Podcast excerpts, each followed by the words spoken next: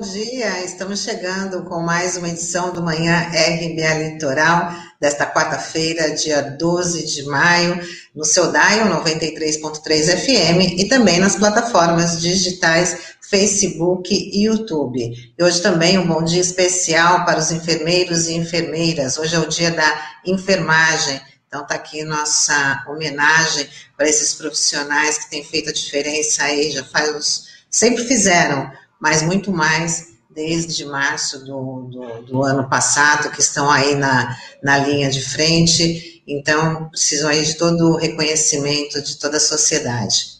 Bom dia, Sandro, bom dia, Douglas. Ah, bom dia, Tânia, bom dia, Douglas, bom dia, Norberto, bom dia, Taigo, bom dia especial aos nossos ouvintes internautas da RBA Litoral. Bom dia, Sandro, Tânia, Taigo, Norberto. Bom dia você que nos acompanha pelo Dial né, 93.3 FM e você que nos acompanha pelas plataformas digitais, nos nossos canais no Facebook no YouTube. Vamos começar aqui com as notícias do dia, dizendo que o presidente da Anvisa, o Antônio Barra Torres, confirmou na CPI da Covid o que o ex-ministro Luiz Henrique Mandetta já havia falado houve a reunião no Palácio do Planalto para mudar a bula da cloroquina e recomendar seu uso para a Covid-19. E mais, essa ideia foi defendida pela médica Nise Yamaguchi, que chegou a ser cotada para assumir o Ministério da Saúde. E hoje a expectativa é grande pelo depoimento do ex-secretário de comunicação do governo, Fábio Van Garten ele chegou a colocar um problema para o general Pazuello ao declarar que o Ministério da Saúde foi incompetente na compra de vacinas. Van Garten já citou uma, em uma carta que ele teria como prova do seu empenho pela compra rápida de imunizantes. É, e a CPI vai cumprindo o seu papel de apresentar para a sociedade brasileira as conexões específicas que dão conta é, da política do negacionismo para o combate à pandemia. Os personagens estão passando na pauta da Comissão Parlamentar de Inquérito do Senado Federal, cada um a seu modo, vão demonstrando como foram impedidos ou incentivados a promoverem políticas é, contrárias e até mesmo de ataque à organização da, do combate à pandemia a partir da ciência. A CPI vai mostrando também que isso é uma dinâmica que tem interesses econômicos e que se articula em torno de manter esses interesses econômicos. O episódio da cloroquina, da sua distribuição no território nacional, não foi gratuito, nem espontâneo, nem muito menos é, desarticulado. Foi articulado. É um produto fabricado por um laboratório farmacêutico que faz isso como ele não é Estado, como ele não é SUS, faz isso para ganhar dinheiro em torno disso, e muito dinheiro. Se você envolve um Estado como seu instrumento de organização e propaganda, vamos ver quanto de dinheiro que rodou nisso.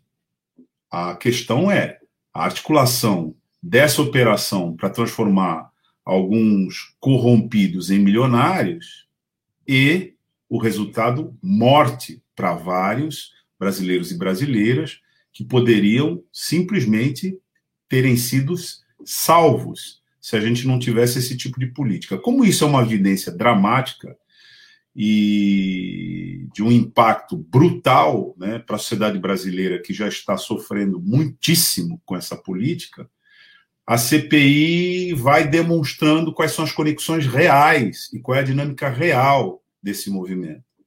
E é por isso que o governo é, federal vem reagindo também de maneira é, que a gente pode chamar, né, usando uma linguagem militar, de contraofensiva. Né? Faz vários ataques que são defensivos. Se defende atacando, como a gente está vendo aí é, esses inúmeros é, episódios em que o presidente da República ameaça, sempre responde, né? Com ameaça aos outros poderes da República, ao poder legislativo, mas, sobretudo, ao poder judiciário na figura do Supremo Tribunal Federal. É, duas coisas chamaram a atenção nesse, nesse depoimento do, Antônio Barra Torres. Primeiro, o descolamento dele do. a tentativa de descolamento dele do governo federal, porque ele falou que se arrependeu quando participou de uma manifestação junto com o presidente da República, é, uma manifestação o presidente estava sem máscara, como sempre, né? E o Antônio Barra Torres estava junto. E ele falou que não repetiria mais esse, esse ato porque ele viu que não, que não, que não era adequado e também a possível convocação do general Braga Neto, que foi quem solicitou essa reunião para falar da bula da, da, da, da cloroquina, né, e quem colocou a ideia na mesa, que foi admitida tanto pelo Luiz Henrique Mandetta e ontem confirmada pelo presidente da Anvisa. Tânia, é, o primeiro vamos dizer assim, a primeira parte da pauta da CPI é com os desembarcados, né?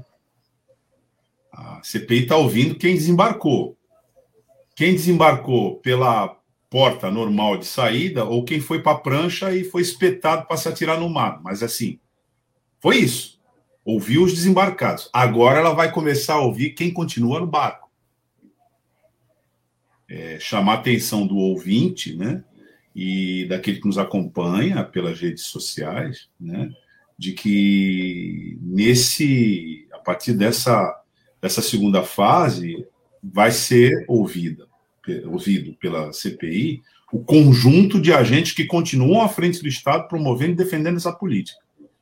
E aí a situação deixa de ser memória para ser uma situação que é atual, né? Quer dizer, essas pessoas continuam lá mandando, vão começar a ser ouvidas agora.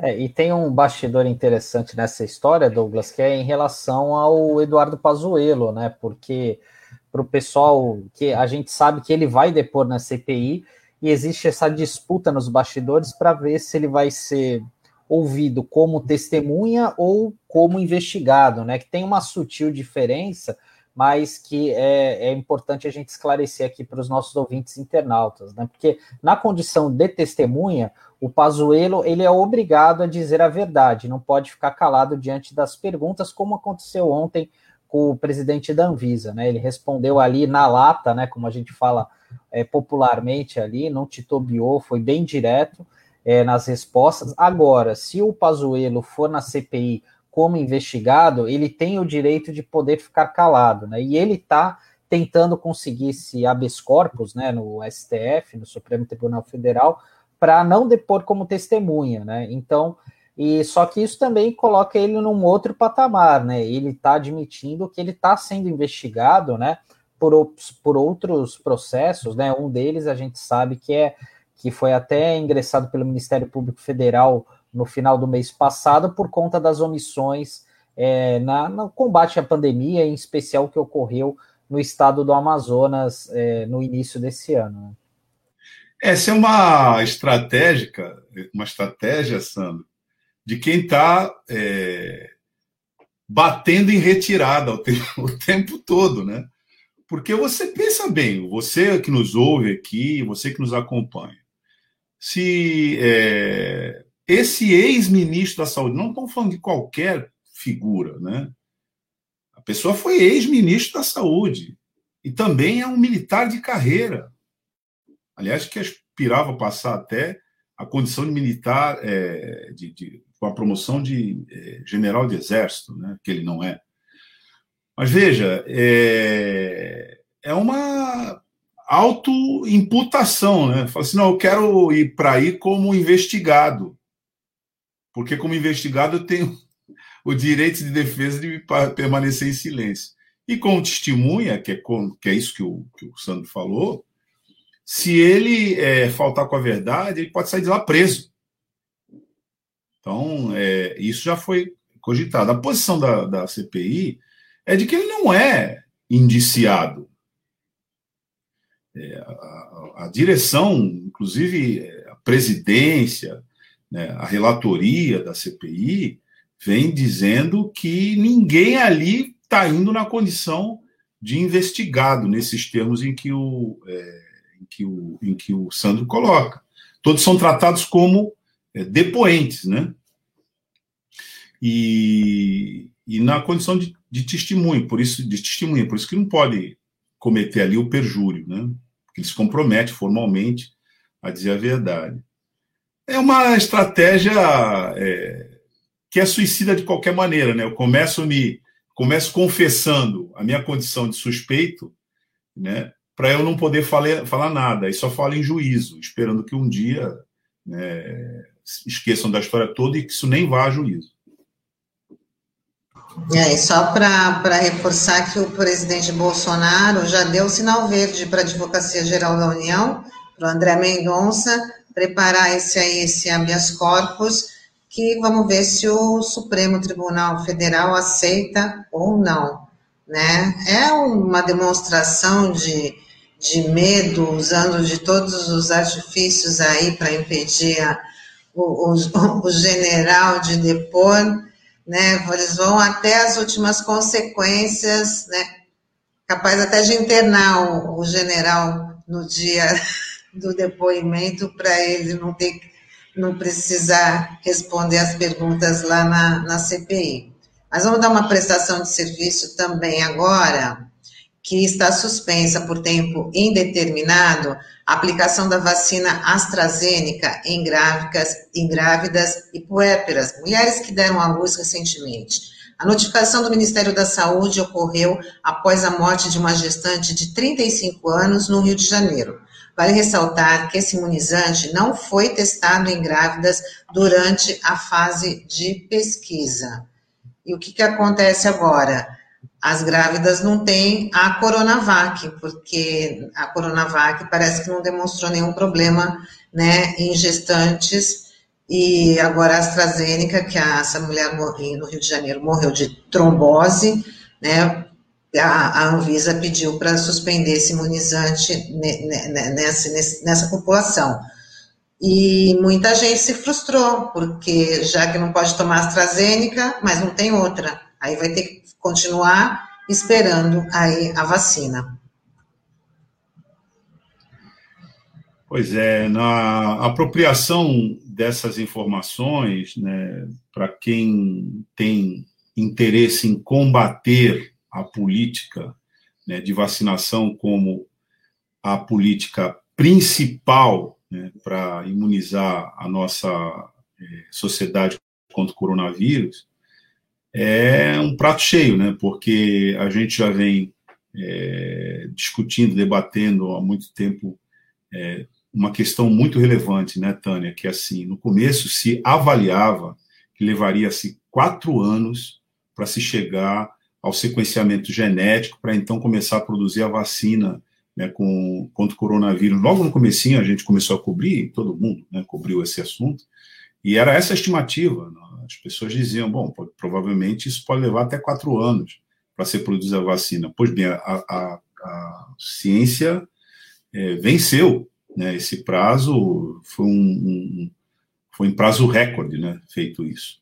Mas é, o que a gente verifica é que nós estamos numa batalha mesmo. Né, e nós estamos assistindo aí é, as novas cepas, etc que a gente tem que reiterar sempre é o seguinte: né? a vacina, como dizem né, todos os especialistas, é o principal instrumento para combater uh, coronavírus, para combater a pandemia e para imunizar a população em massa. Né? Já se abandonou faz tempo aquela ideia né, da imunização espontânea, contaminando todo mundo para que todo mundo ficasse os que sobrevivessem ficassem, digamos assim, imunes, né?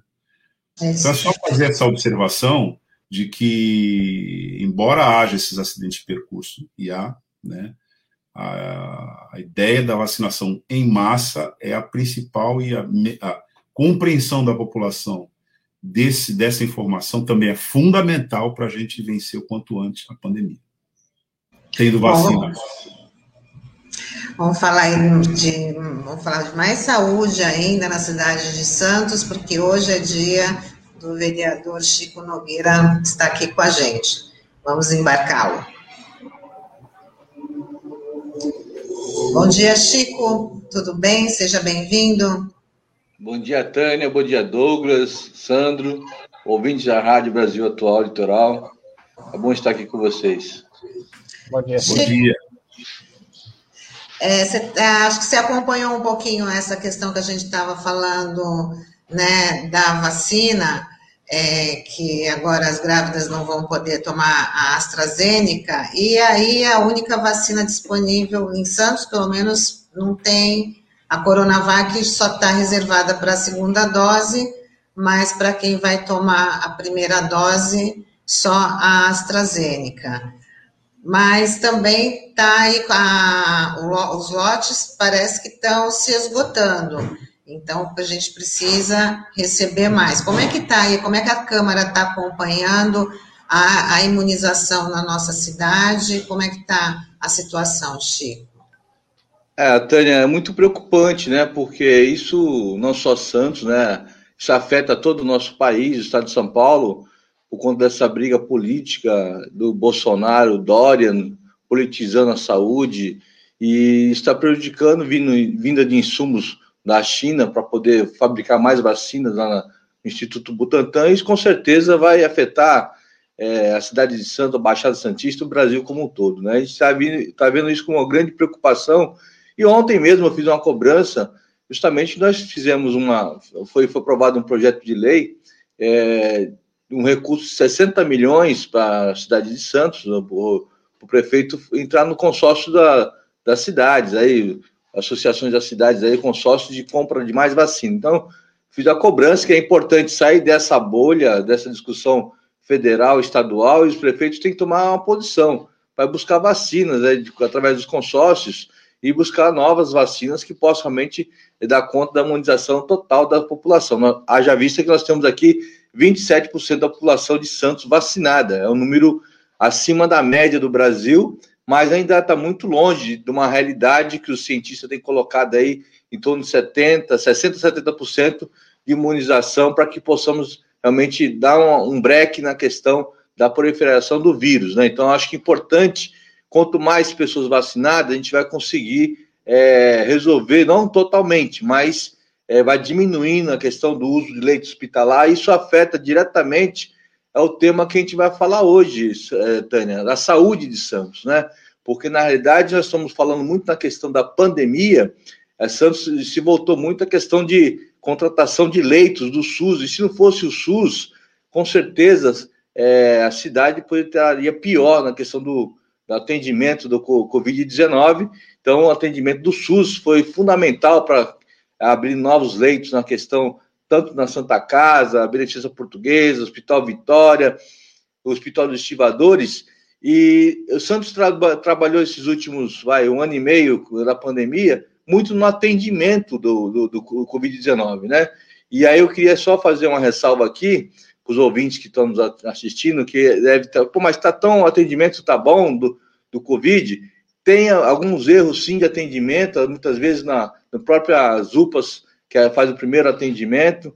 Eu posso citar um deles, que é a questão é, do diagnóstico, né? Muitas vezes a pessoa chega na UPA para poder fazer, tá com, tá com sintomas, está com suspeita de Covid-19, e aí chega lá, faz o teste. O teste só chega depois de 10 dias. Então, veja bem, se você tem um teste é, para poder fazer o diagnóstico, fazer o, o isolamento, até mesmo fazer o tratamento, você não pode demorar 10 dias. As pessoas vão para casa, não se sabe se está ou não com, com Covid-19 e tem que aguardar 10 dias sem atestado médico e prejudica a questão, aqueles trabalhadores que são essenciais, sem ter nenhum tipo de explicação para o seu para a empresa, se você está ou não com, com vírus, né? E sem tomar o medicamento correto, porque assim, você fica aguardando uma posição do, do teste. Então, é um problema que existe, né? Agora, a questão dos leitos hospitalares, acho que foi muito importante a contratação dos leitos hospitalares para atender, somente os casos de mais graves da UTI. Chegamos a estar no pico aí, no meio, no começo de abril, ter 90% dos leitos hospitalares de UTI já para quase, o, não só a rede pública, mas a privada também, já no estrangulamento. Foi, foi necessário e importante o lockdown Hoje nós estamos aí, o, o efeito do lockdown, voltamos aí para uma faixa de 60%. Então, graças a Deus, voltamos para 60% dos leitos UTI, isso é importante dizer, mas, sobretudo, Tânia, Douglas e Sandro, é, a gente percebe que faltou um pouco, é, falta a, atendimento é, de outras é, comodidades. Você tem aí é, a questão das cirurgias eletivas que ficaram, ficaram paradas no ano passado, alguns tratamentos foram adiados e por conta da Covid-19. Então, você vê que tem problema de atendimento, inclusive falta de pediatra né, na Zona Noroeste, na UPA da Zona Noroeste, falta de médico na Indiana, falta de medicamento. Então, é um, é um vamos dizer assim, acaba tendo uma generalização de problemas que já existia antes do Covid, vamos falar que isso é por conta do Covid-19, que estaria topando só com a peneira. Na realidade, esse problema da saúde de Santos já existe há muito tempo, né? A questão de falta de médico, falta de equipamentos e falta também de, de, de medicamentos. Então, isso já vem há muito tempo. Então, a gente tem é, a,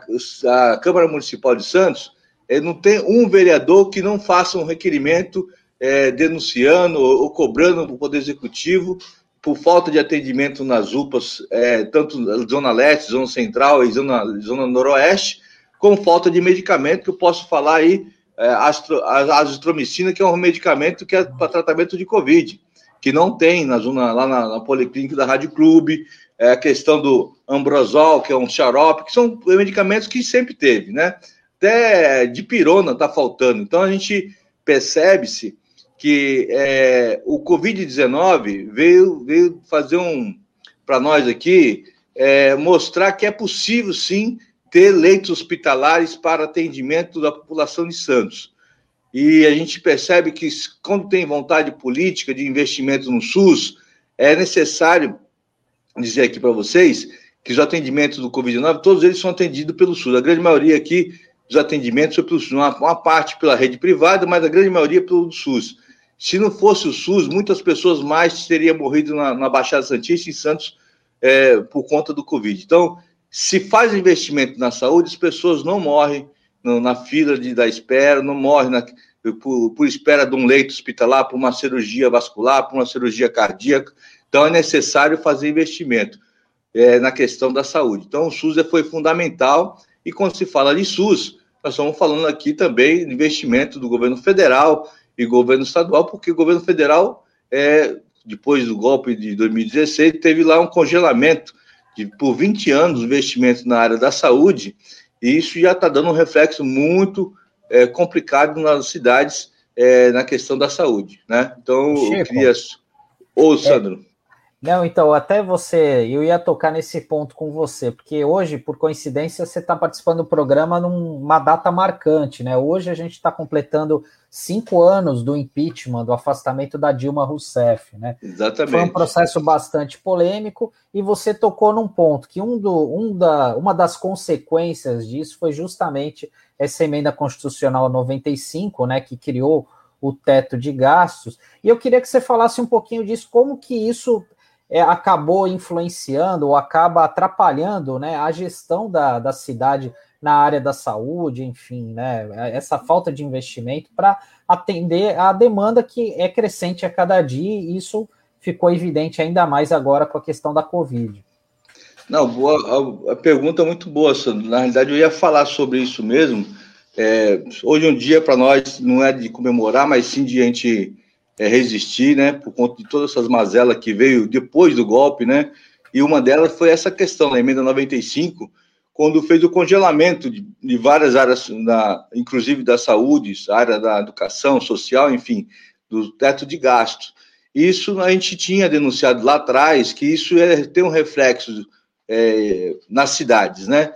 E naquele momento, Sandro, ninguém, nenhum prefeito foi lá defender contra prefeito aqui das cidades aqui, não adianta agora ficar chorando que não tem recurso, mas ninguém foi lá defender contra esse teto de gastos, nem os deputados aqui da região. Então, em cima da sua pergunta, de cara, você vê os investimentos do, dos programas Mais Médico. Mais Médico foram prejudicados aqui na Baixada Santista, e logo no governo Bolsonaro foi, não foi feita a renovação dos contratos, muitos, é, muitos médicos foram tirados, muitos deles médicos que de da família, médicos que tendiam na ponta, lá na, na periferia mesmo da cidade. Isso isso, quando você falta médico para atendimento, você aí vira um caos social. A questão do plano, a questão do, da, do, é, da farmácia popular, foi um programa é, instituído o programa do, do, Partido dos Trabalhadores, que foi praticamente é, acabou com esse programa. Tem, você vê que são poucas farmácias que ainda têm é, medicamento gratuito.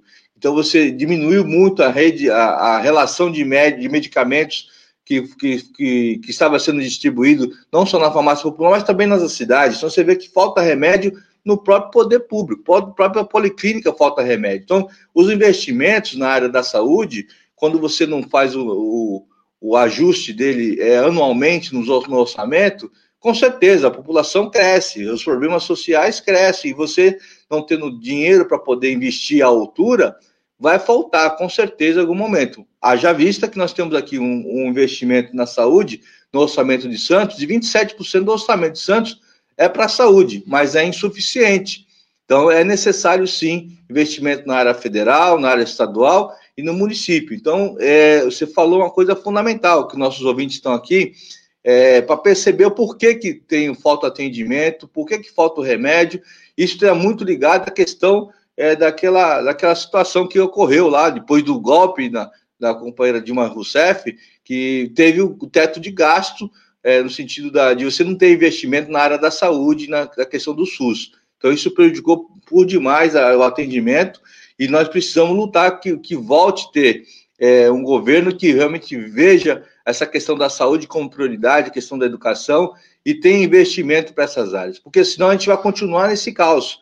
Nós tampamos uma peneira e fecha outra, porque nós estamos hoje focados na questão do, do Covid-19, mas tem outras pandemias. Temos aí a dengue e a chikungunya, que precisa também ter um atendimento especial na cidade, que a cidade toda está com esse surto da dengue e chikungunya e não tem efetivo, Sandro. Não tem efetivo para poder contratação de pessoas, não tem, não tem mais é, concurso público. Então, você falta é, recursos humanos para atendimento da, da população de Santos mesmo. Chico, tem algumas inderações aqui dos nossos ouvintes, nossos internautas, e você falou de uma questão que está bastante preocupante mesmo, que é a questão da dengue e da chikungunya. A Sandra, a Sandra da Morim Corisco fala, bom dia, gente boa. A Jane Teles, bom dia a todos, em especial ao vereador Chico Nogueira. Gilberto de Oliveira, parabéns, gente bamba, muito bom. Obrigada. É, a Cris Cotrinda, um bom dia. A Fernanda Fernandes fala: falta tudo, vereador, muito triste. Como você estava expondo aí, né, Chico? Ela fala também que hoje esses mesmos médicos fazem muita falta em plena pandemia. E a Estrela, Mar, Estrela Mares fala: bom dia. E a Fernanda volta a falar que está uma zorra total. É, Chico, é, antes da gente encerrar,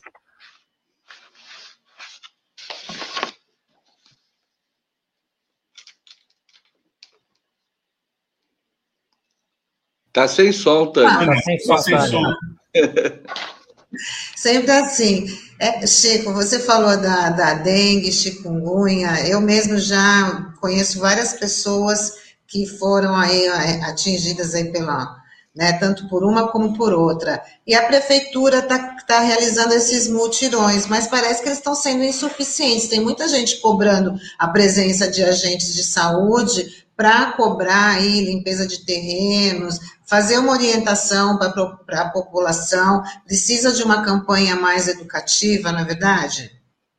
Com certeza, Tânia. Falta aí, como eu falei, falta recursos humanos, né? Acho que a Vigilância Sanitária de Santos tem feito um trabalho é, surreal, que não tem condições de atender tanta gente, né? Tantos lugares.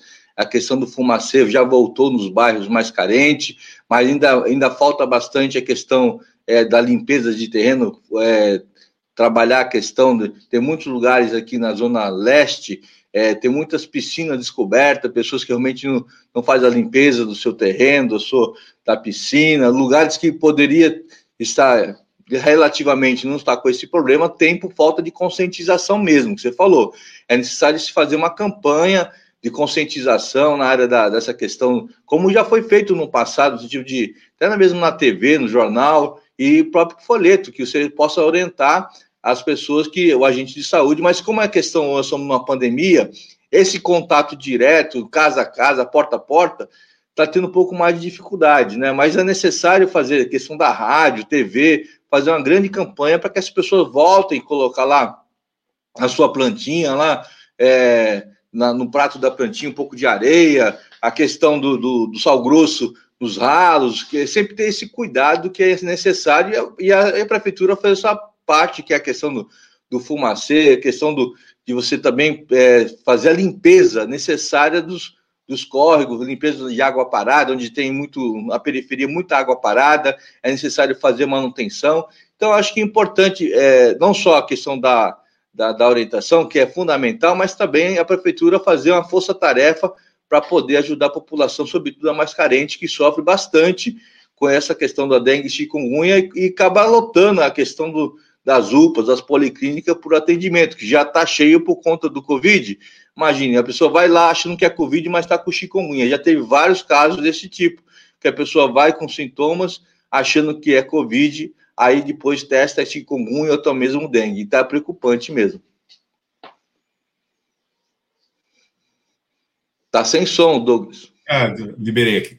Chico, tem um, um, uma questão, vou pedir até para o Tag compartilhar a tela aqui. Acabou de sair é, na Folha Santista que as internações voltam a crescer em São Paulo e técnicos debatem esgotamento, esgotamento das medidas restritivas. Então, aqui não, comecei na matéria, é uma matéria que está assinada pelo Júlio Bittencourt, diz que as internações por Covid-19 nessa semana voltaram a subir no estado de São Paulo e a média diária de hospitalizações subiu meio por cento na semana passada e depois de um período de queda, é, seguindo, seguido de estabilização. Os médicos e os técnicos que assessoram o governador do estado de São Paulo, João Dória, já debatem o esgotamento de medidas restritivas para baixar os casos de, de Covid-19 no estado. Bom, isso não é propriamente uma novidade, porque essa gangorra, esse vai e vem, né, a gente vive desde o começo, né? Flexibiliza, sobe a curva de contaminação, restringe, desce a curva de contaminação, porque do outro lado vai claudicando, como a gente já deu aqui antes, né, a política de disposição de vacinas, né, para cuidar da população. Eu queria saber de você, primeiro, como é que você avalia essa, essa informação que acaba de sair. E segundo, é, durante o ano passado, teve na Câmara Municipal uma mobilização para uma fiscalização específica das verbas federais recebidas com o propósito de combater a Covid-19. É, essa, essa mobilização foi por conta dessas verbas não se submeterem a um regime de licitação, que é o regime comum né, que é adotado por qualquer compra governamental. Mas, no caso, por conta da urgência, as compras eram compras diretas. E estava tendo uma, um problema de prestação de contas desses recursos. Queria que você nos atualizasse aqui, é, Chico, sobre essa pauta. Essa comissão andou, não andou, chegou a alguma conclusão? É, como é que está esse assunto lá na Câmara hoje, que é um assunto próprio da fiscalização do poder executivo pelo poder legislativo?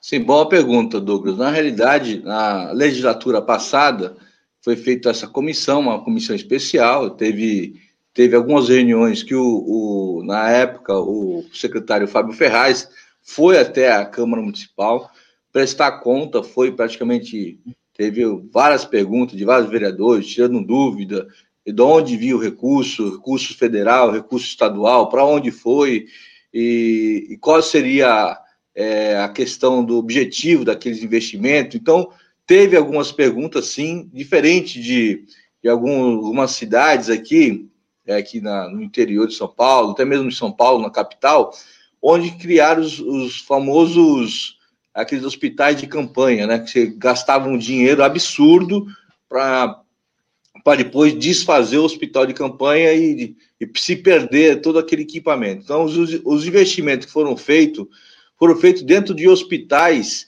é, da própria rede pública ou conveniada, ou seja, foi feito isso era a grande preocupação nossa e foram colocados algumas é, preocupação dos vereadores nesse sentido desses investimentos. Então, teve muito investimento aí, nesse particular, a gente percebeu, então, é, o que nós colocamos foi o seguinte, depois esses leitos vão continuar? Foi o que eu coloquei aqui, o investimento do SUS é importante. Acabou a pandemia, esses leitos têm que continuar para que possa realmente atender a demanda reprimida que ficou por conta do Covid. Então, tem leitos no hospital do, do, do Estivadores, hospital é, lá do Beneficência Portuguesa, Santa Casa, que aumentaram o leito do SUS. Então, são leitos que você não vai, é, que nem hospital de campanha, que você retira, você perde, né? Você tem lá. Se tem lá, você pode dar continuidade. Isso é um ponto. Que depois que a legislatura acabou, as, as comissões se encerram. Esse ano abriu uma nova comissão, onde eu faço parte também, que nós vamos continuar né, nessa toada de você estar tá pegando, fiscalizando esses recursos que estão vindo, né, inclusive recurso municipal, recursos federais e estadual, voltado para a área do Covid. Já tem, foi aberto, foi semana passada, na sessão semana passada, inclusive nós fazemos parte, eu, vereador Thelma de Souza, também fazendo parte dessa comissão que vai fazer a, essa fiscalização dos recursos dos, do SUS voltado para o Covid-19, né? Mas você tocou uma coisa importante aqui, que é a questão do abre e fecha, se me permite aqui a gente dar uma opinião sobre isso. É, falta é, não somente vacina, Douglas, falta também protocolos que possam realmente coibir a proliferação do vírus, ou seja, é a questão do teste em massa. Se você investir em teste, você consegue, de certa forma, detectar o local, o, espaço, o território onde está tendo um maior número de infec infecção né, do vírus, e você faz um bloqueio, fazer um tratamento ali, fazer um trabalho de, de casa a casa, do médico da família, para que você possa realmente bloquear e não sobrecarregar a questão do, dos leitos, não só do, dos hospitais, mas também do atendimento das UPAs. Então, esse teste em massa praticamente parou de fazer. Então, se só testa aquele que vai até o, a UPA, a policlínica. Então você, você espera a pessoa chegar. Se a pessoa não chegar, fica por isso mesmo. Então, se você tem um teste em massa, você consegue fazer o bloqueio e fazer o tratamento. Então, isso está faltando em Santos, está faltando, acho, no estado como um todo. Não adianta ficar fazendo lockdown sem ter um, um, um mecanismo de você realmente combater o vírus, porque não tem vacina. Então, combate vírus como? Sabendo onde ele está. E para saber onde ele está, você precisa ter teste massa. E você pode trabalhar também com a iniciativa privada, obrigar que a iniciativa privada, aquelas atividades que são essenciais, que faça o teste dos trabalhadores a cada 15 dias, para que faça o bloqueio também. Porque o transporte público é uma porcaria. Seja aqui, na cidade de São Paulo, o pessoal anda. É que nem muita gente se por se, no, no, transporte, no metrô, no, no trem, nos ônibus, nos VLTs da vida aí, que não tem condições de você ter distanciamento. Então, queira ou não, você tem uma proliferação do vírus por conta da questão é, do, do, do, do, um, do serviço é, que é mal prestado por setor, setor privado e setor público também. Então, nós precisamos ter o teste em massa na rede privada e na rede pública, tentar é, bloquear o vírus e tentar tratar eles. Né, no sentido de você não chegar na, no, no, no desejo final, que seria lá na UTI, que a sobrecarrega, aí fica esse abre e fecha, abre e fecha. O abre e fecha prejudica a economia, prejudica todo mundo.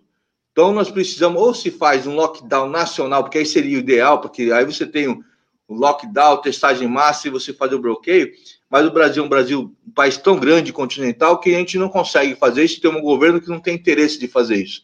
Então é necessário se fazer, é, no estado de São Paulo, por exemplo, ter uma regra que você possa usar as cidades ter a testagem em massa para você fazer o bloqueio e fazer também os, as, as famosas barreiras sanitárias. Porque na cidade de Santos, é uma cidade que recebe turista do Brasil todo, do estado todo. Então, não, precisa, não adianta a gente fazer testagem de massa, cuidar nossa, da sua população e pega o final de semana aí, o pessoal libera aí a enchente imigrante, vem um monte de gente para cá que não é testado, que não é nada.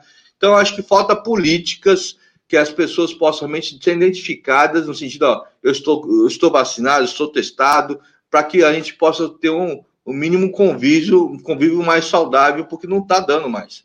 Isso aí só vai acabar quando tiver todo mundo vacinado. Não vai resolver isso. Então, a gente vai gastar muito dinheiro com leite hospitalar para atendimento, que isso está acontecendo em Santos, mas não gasta dinheiro na prevenção. Ok, Chico, queria agradecer aí sua participação aqui com a gente no Manhã RBA Litoral. Esperamos na sexta-feira com o seu programa Porto Cidade. Né? Muito obrigada, desejando aí uma boa semana. Obrigado, te agradeço, Tânia, Douglas, Sandro, ouvintes da RBA Litoral. Sexta-feira, 10 horas da manhã, Porto Cidade, com o Chico Nogueira. Tamo lá, espero vocês lá. Bom dia. Tchau, Tchau Chico. Dia. Até sexta. E agora a gente chama aqui para conversar o Douglas Predo, professor universitário e procurador do Legislativo em Cubatão. Vamos falar aí de déficit habitacional, regularização fundiária, despejos. Vamos embarcá-lo.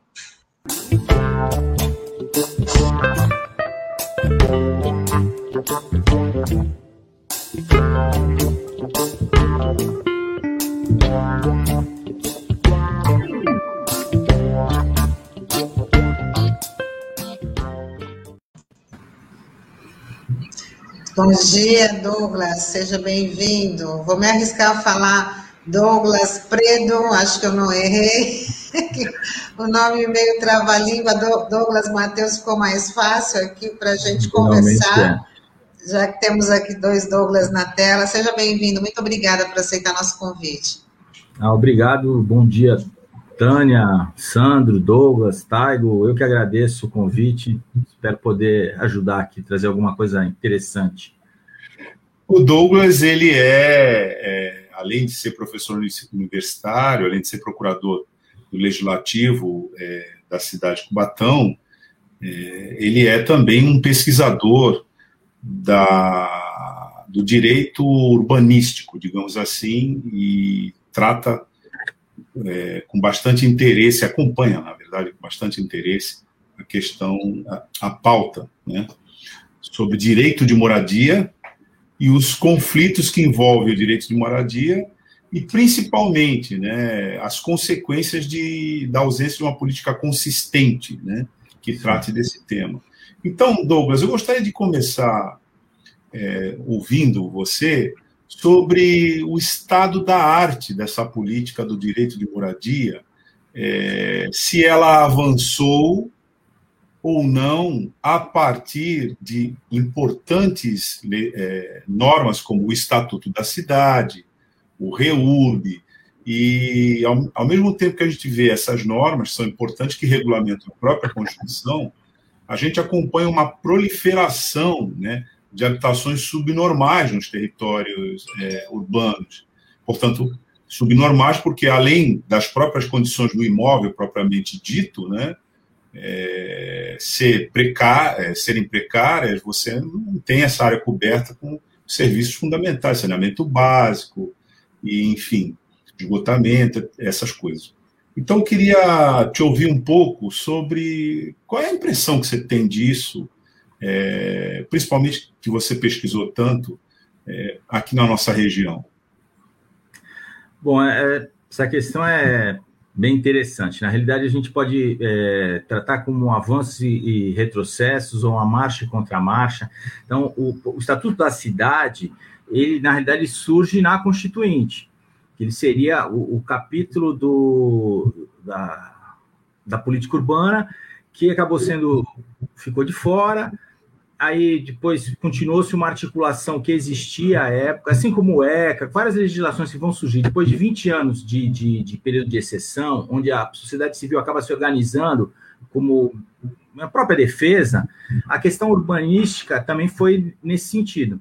A, a, a, partir do momento que não conseguiram constar na Constituição, continuou-se essa articulação e saiu o Estatuto da Cidade, que aí o, o Estatuto da Metrópole acabou sendo vetado do Estatuto da Cidade na época da publicação. Então, continuou-se uma articulação e depois vem o Estatuto da Metrópole. Essa movimentação é, foi bastante é, positiva porque ela trouxe o ferramental para você trabalhar, né, no caso específico da nossa região, para que os municípios pudessem estar implementando políticas habitacionais. Aí, a partir de dois, acho que 2016, 2017, a gente começa um, um, alterações e aí entra um, um contrafluxo sobre essa ótica nacional. Mas, é, como você disse, a gente, apesar de ter o ferramental, continuou aumentando o, habitação subnormal, as invasões e tal. Porque basicamente não há políticas, isso é, é fato, assim, é facilmente constatável, né? Apesar de a gente ter um ferramental, é, nível nacional, você não, não tem uma desde 1500, você não tem uma política habitacional, isso é fato, né? É, no Brasil, essa questão ainda é tratada como um mérito, você conseguiu a sua casa, que legal, é um seu esforço, e ninguém consegue enxergar o direito à moradia como um direito humano fundamental, como é. é reconhecido na nossa Constituição e em tratados internacionais que o Brasil é signatário. Então, é um direito que fica meio assim esquecido, ficou num canto e tal. E não é, assim, da nossa cultura você ter políticas. Então, é, sendo mais assertivo aqui na nossa região, acho que na semana passada, dia 3 de maio, acho, saiu uma matéria no jornal local tratando a questão do déficit. Então, a região da Baixada Santista, tirando a capital, é a região de maior déficit habitacional. O, e aí traz ali os problemas da nossa região, que não são poucos. O município de Santos, que é um, um, o município mais desenvolvido, seria o polo, em, em várias é, é, instituições ele é tido como município polo, ele é, apresenta dados de 2010. Então, é, não precisa ser um grande especialista para você saber se que no momento recessivo, isso é até intuitivo, né? Nos últimos 10 anos, é, aumentou e muito a quantidade de pessoas em, é, é, na linha de pobreza ou sem condição de terem uma moradia. Se você voltar no período da pandemia, para cá, isso aumentou, é visível né, a quantidade de pessoas na rua que você vê aumentar a população no, no, nas marquises onde há marquises. Então, como é que você pretende trabalhar né, é, com dados de 2010? É, por exemplo, o município de Santos não tem uma secretaria de habitação. O, o, o, o conselho de habitação não se, não se reúne há algum tempo, a informação que eu tenho. É, o fundo de habitação, existe um fundo em Santos que deveria financiar a habitação popular e não tem transparência. É, quando havia reunião do, do, do, do conselho, é, não ficava muito claro o que está acontecendo com esse fundo. Então, assim, essas questões não é uma política, né? Efetivamente, é, a gente é muito criticado quando fala isso, mas não tem um, uma política, ou pelo menos uma política clara, né, de habitação na nossa região. É, se a gente for falar, tudo bem, né? Os municípios, cada um desenvolve a sua, então alguns municípios atuam é, um pouco mais, um pouco menos. É, São Vicente, apesar de ter um déficit bastante grande, as coisas ainda a, a, acontecem de alguma forma, né? Aqui a Coab é, trabalha de forma bastante tímida, né? O, o orçamento é bastante reduzido. Eu acho que podia acontecer muito mais coisas. O Estado de São Paulo como um todo, ele adotou uma, uma política que eu acho assim muito tímida também né? Porque acho que assim, a política habitacional, necessariamente, ela não. O, o, o, com certeza, necessariamente não, né? Ela não pode se resumir à construção de unidades habitacionais. Unidades habitacionais são necessárias, mas é, é, a questão habitacional é muito mais complexa. Então, tem situações que você, abrindo, por exemplo, uma linha de crédito é, subsidiado, você consegue atender uma faixa da população que não precisa é, adquirir uma unidade, né? É, ou com financiamento mais longo, enfim, uh, financiamento de é, aquisição de materiais. É, acho que dá para trabalhar com muito mais políticas. No final, na ponta, você vai ter que construir unidades habitacionais, mas não pode se resumir a isso. Porque a, a, a, o que a gente vê na nossa região é um exemplo clássico. Você tirou as pessoas da cota lá onde as pessoas viviam e pegava água da bica e plantava, tinha uma horta, e levava uma vida que ela estava adequada. Aí você coloca essas pessoas num conjunto habitacional construído lá tal, que não é dado, isso é bem deixar bem claro também, porque é, é, há muita crítica quando a gente vai falar em direito à moradia, ah, vai dar casa para esse pessoal. Não, não é dado nada, ninguém dá nada para ninguém, né? As pessoas vão pagar por isso. Pagam um valor subsidiado, um, um financiamento mais alongado, mas enfim, elas pagam. E aí você tira essa pessoa dessa condição, e põe ele para pagar uma, uma, uma, uma, parcela, muitas vezes que não, não, não é a renda familiar não comporta, o, a própria equipe da, da, da, da agência habitacional. Ah, ensina lá a pessoa, ah, estica aqui, quanto, se for nesse valor, você não vai conseguir tal. Então, é, você incita a pessoa a inflar o seu orçamento, muitas vezes um orçamento é, totalmente fora do mercado de trabalho, uma totalmente irregular, e, e aí essa pessoa não consegue pagar, isso é óbvio, né? A, a, a, a, população de maior necessidade, seria essa população que a gente vê na rua, a população que mora numa ocupação, a população que ocupa um, uma área irregular, essas pessoas são as pessoas que você tem que dar uma condição é, é, é, mais é, acessível possível. Muitas vezes são pessoas que não estão inseridas no mercado regular de trabalho, né? Totalmente é, é, sem uma atividade regular. Então, como é que você vai esperar que essa pessoa tenha recurso para pagar uma mensalidade lá, uma parcela? Então, você tem que criar políticas, desenvolver políticas que garantem esse acesso. Se isso não acontecer, nós vamos continuar vendo uma ampliação das ocupações subnormais, irregulares, é, é o que me parece. Douglas, bom dia, obrigado por você, por você estar participando do nosso programa. Eu queria tirar uma dúvida com você, que eu acho que também é de muitos ouvintes que não estão muito habituados, né? Porque acaba vendo no noticiário alguns termos, como, por exemplo, questão de despejo, reintegração de posse, enfim. Isso é a mesma coisa, não é? E uma, já emendando uma segunda questão, é, tem, existe uma campanha, né, que é o Despejo Zero, né? A gente já mencionou várias vezes aqui, e eles fizeram um levantamento que mais de 9.200 famílias de todo o país foram removidas das suas casas durante a pandemia. E existem alguns projetos de lei tramitando, tanto aqui na Assembleia Legislativa como na Câmara Federal, para impedir isso, né? Como é que você vê esses projetos? Isso é constitucional? Tem alguma. É, é populismo? Enfim, queria que você falasse sobre essas duas questões. Então, interessante. É, o, o, a campanha Despejo Zero, ela, na realidade, ela não, não, não, busca evitar despejo, ela busca evitar a remoção. É que o despejo é, é o termo popular que aquela população que é posta na rua é, mais associa, mais é, conhece ela é, é, enfrenta tanto a reintegração de posse quanto o despejo. O despejo acontece quando a gente tem uma relação de locação. Né? Eu alugo um imóvel, eu não pago ou descumpro o contrato, uso a, a, o imóvel uma, uma, de uma forma que não está permitido pelo proprietário, eu posso ser despejado.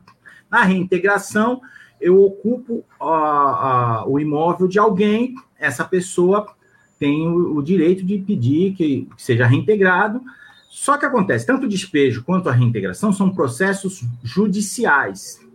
É, essa, essa retirada da pessoa só acontece após uma ordem judicial emitida por um juiz né, é, competente, enfim, para analisar a questão, e após o devido processo legal, o direito de defesa. Por exemplo, é, eu estou lá no imóvel de alguém, ah, o senhor tem que sair. Eu vou lá e provo, por exemplo, que eu comprei de boa fé de alguém que me vendeu, ou aluguei de alguém que eventualmente não é o proprietário. Então, aí uma boa fé, isso tudo é levado em consideração. Mesma questão do despejo. Estou sendo despejado, eu posso provar que está pago. Olha, tem algum erro aqui e tal. Mas é, eu tenho a chance, aquele que está sofrendo esse, esse, é, essa retirada forçada do imóvel, tem a possibilidade e uma garantia constitucional de apresentar suas, suas condições, e, enfim. E muitas vezes você consegue um acordo nessa situação.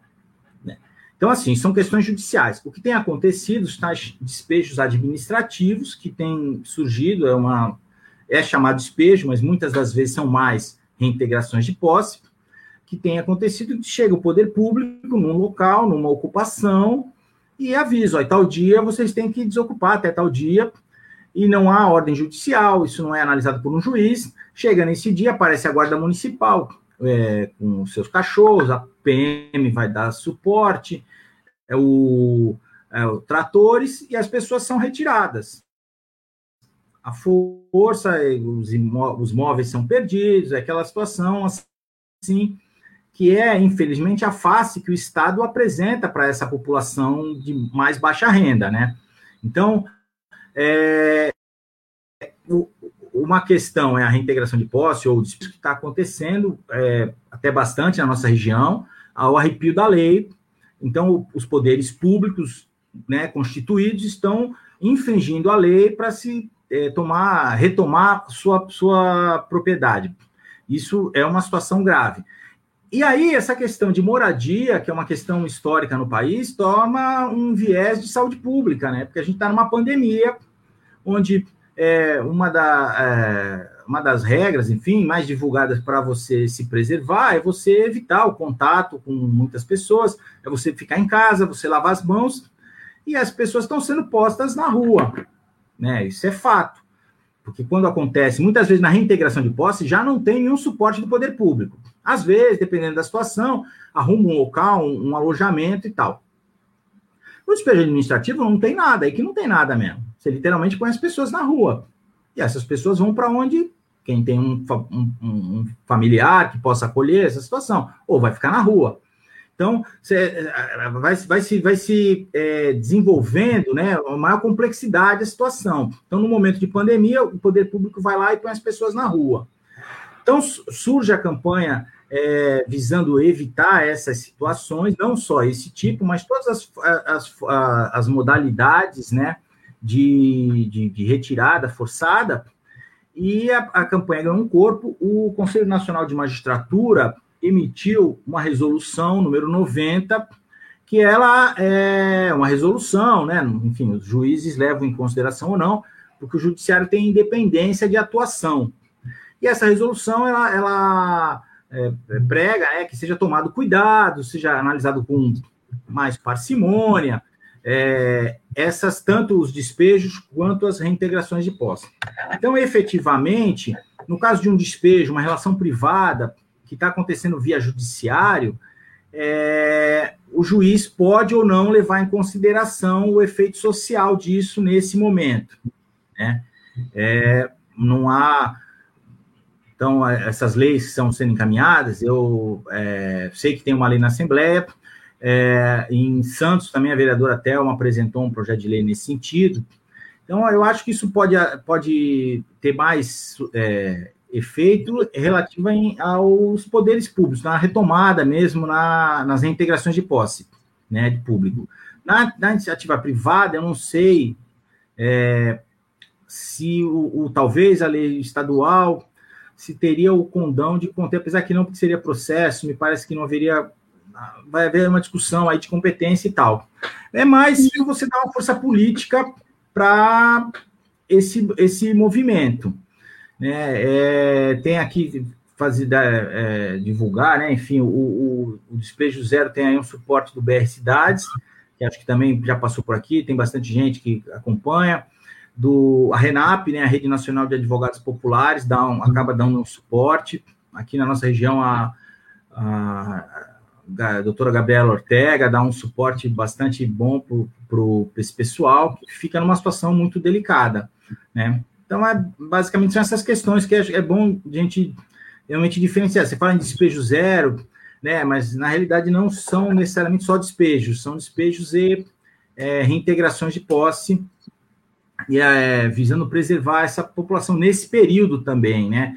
Não é uma campanha contra pela ilegalidade, vamos aqui é, ficar tomando ocupa, ocupando o imóvel dos outros, não, é num período específico, né? Durante a pandemia, onde há essa questão de humanidade mesmo, né? De você colocar as pessoas na rua num período tão difícil. Douglas, só uma observação aí.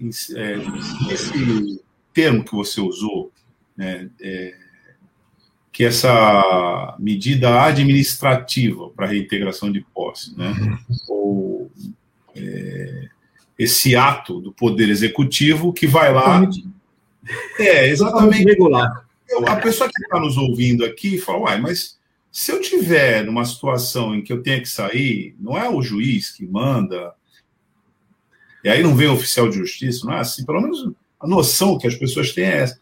Agora, o prefeito pode fazer isso, se ele quiser, o prefeito pode é, chegar lá e falar assim, bom, você está irregularmente aí, ou vocês estão, porque essa que é o caso, né?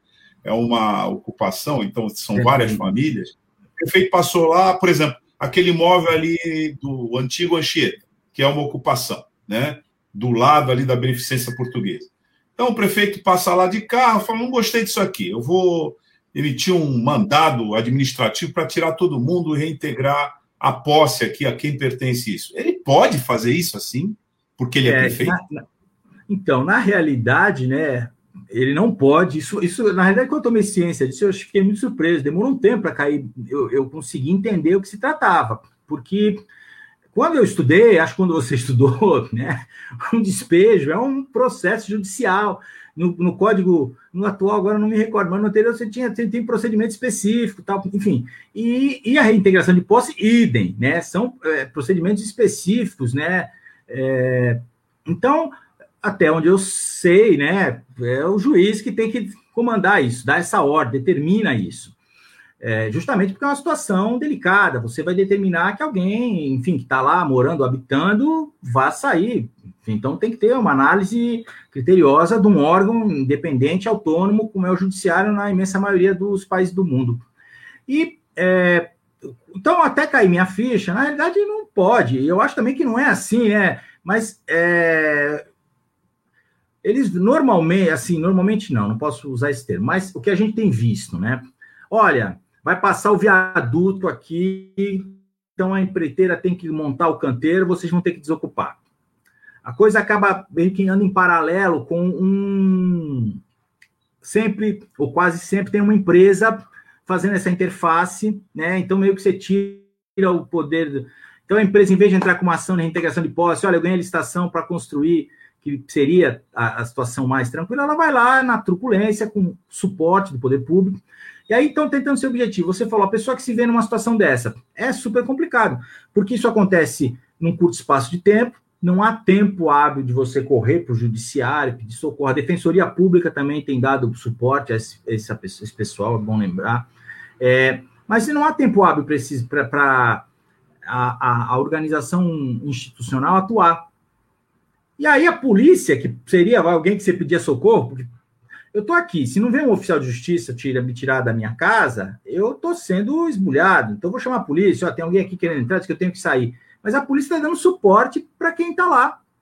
Né? A polícia militar vai junto, vai dar suporte para quem está é, perpetrando essa irregularidade, essa, essa, ilegalidade. Né? Na realidade, é, é o Estado agindo da forma mais descumprindo, né? Tudo aquilo que na Constituição deixou claro, a partir de agora o Estado tem que cumprir. É, o que, é uma Constituição? São limites à atuação do, de quem exerce o poder. Enfim, tudo isso indo para o varrido para debaixo do tapete.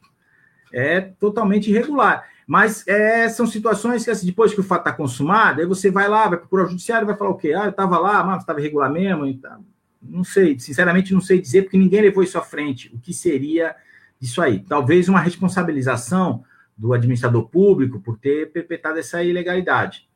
Mas é um caso também que ainda não avançou, não sei dizer como poderia. O que, no que poderia isso ser é, terminar, né? O que poderia dar isso? Douglas, a gente tem algumas interações aqui dos nossos internautas que estão acompanhando aqui a sua entrevista, e para o Taio colocar, tem duas questões.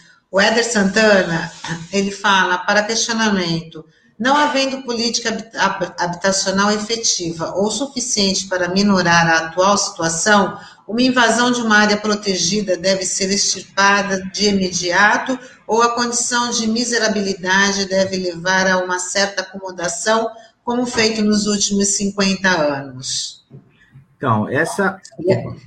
É, aí ficam as duas questões para você responder. Tá? É, a Sandra fala: quanto mais pessoas sem moradia própria, maior o valor do aluguel. Está impraticável os valores de aluguel de moradia em Santos. Querem nos expulsar da cidade. Na verdade, não foi uma questão, foi um, um desabafo aí. Então, fica à vontade para responder, por favor. Então, essa a primeira questão é um dos casos difíceis, né? É, porque, assim, tanto a questão ambiental, você tem, tem uma proteção constitucional, e o, e o ser humano também tem uma proteção constitucional. O ideal, né? Isso no mundo ideal, que não é o que a gente vive, seria que a área protegida não pudesse ser invadida, que ela fosse efetivamente protegida, policiada tal, então você não teria invasão numa área protegida. É, para não ter que pesar isso, porque é complicado você dizer, ah, tudo bem, então eu tenho que, eu vou descumprir a Constituição porque está na miserabilidade. É, e isso é um, um, dilema sem solução, porque você vai ver eh, ambientalistas que vão dizer, não, tem que tirar, não pode ficar de maneira alguma e tal. E a pessoa que tem uma tendência a proteger mais o ser humano vai dizer, poxa, mas as pessoas. É, apesar que na proteção do ser humano, efetivamente, a pessoa não tinha que estar ali numa invasão, né? Ela tinha que ter um lugar para ela ficar.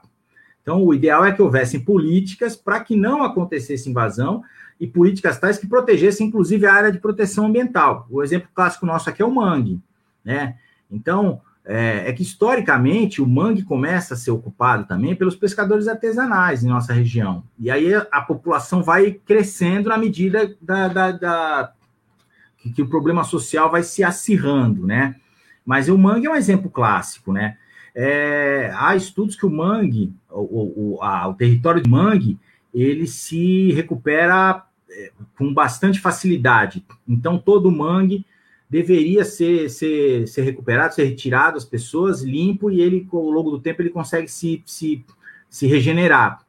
Mas você tem situações nas quais, é, Batão mesmo, a área, a degradação era tamanha que num TAC se construiu, você desocupou uma parte uma parte você consolidou. Porque às vezes a, a questão tá, tem aterramento, tem, torna já muito difícil ou quase inviável essa recuperação. Então, eu acho que você tem que analisar o caso concreto. O ideal era que não o ideal, no mundo ideal, que não é o que a gente vive, seria que houvesse uma política habitacional para que não tivesse, é, não ocorresse as invasões, né? E que a área protegida, enfim, tivesse um policiamento, uma proteção efetiva que garantisse que não surgissem invasões nessas áreas, né?